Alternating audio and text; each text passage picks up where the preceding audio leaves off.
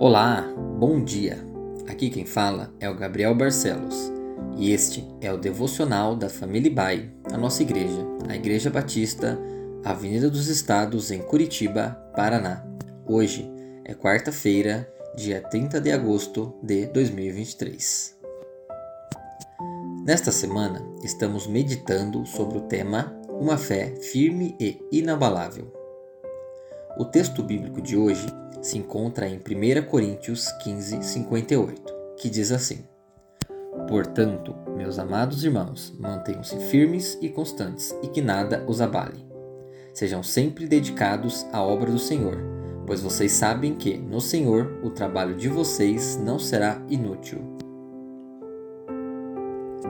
Viver segundo a vontade de Deus, procurando agir com retidão e justiça, demonstra o amor dele por todos nós.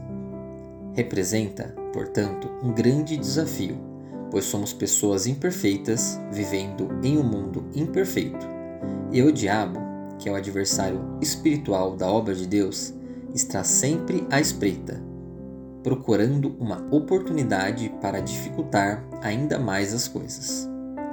Por esta razão, aqui no texto lido, o apóstolo Paulo procura encorajar uma vida dedicada a Deus e à sua obra.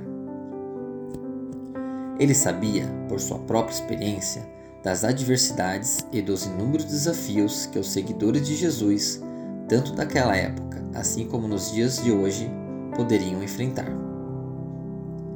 O texto começa com a expressão portanto, o que indica que Paulo está tirando conclusões a partir dos ensinamentos anteriores. Nos versículos anteriores, ele falou da vitória sobre a morte, que foi garantida por Cristo a todo aquele que nele crê.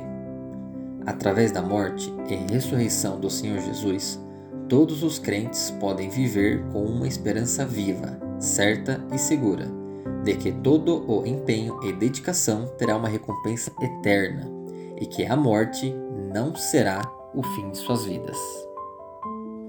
Por isto, isto é, portanto, Paulo encoraja todos os seguidores de Jesus a se manterem firmes e inabaláveis, mesmo diante das maiores dificuldades e tribulações que possam surgir ao longo da vida terrena.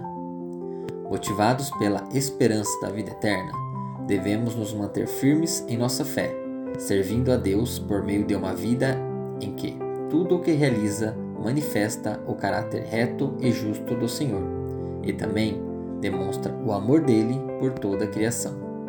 Que assim seja conosco, que Deus nos abençoe com ânimo espiritual para superarmos todos os desafios que possam surgir ao longo de todo este dia.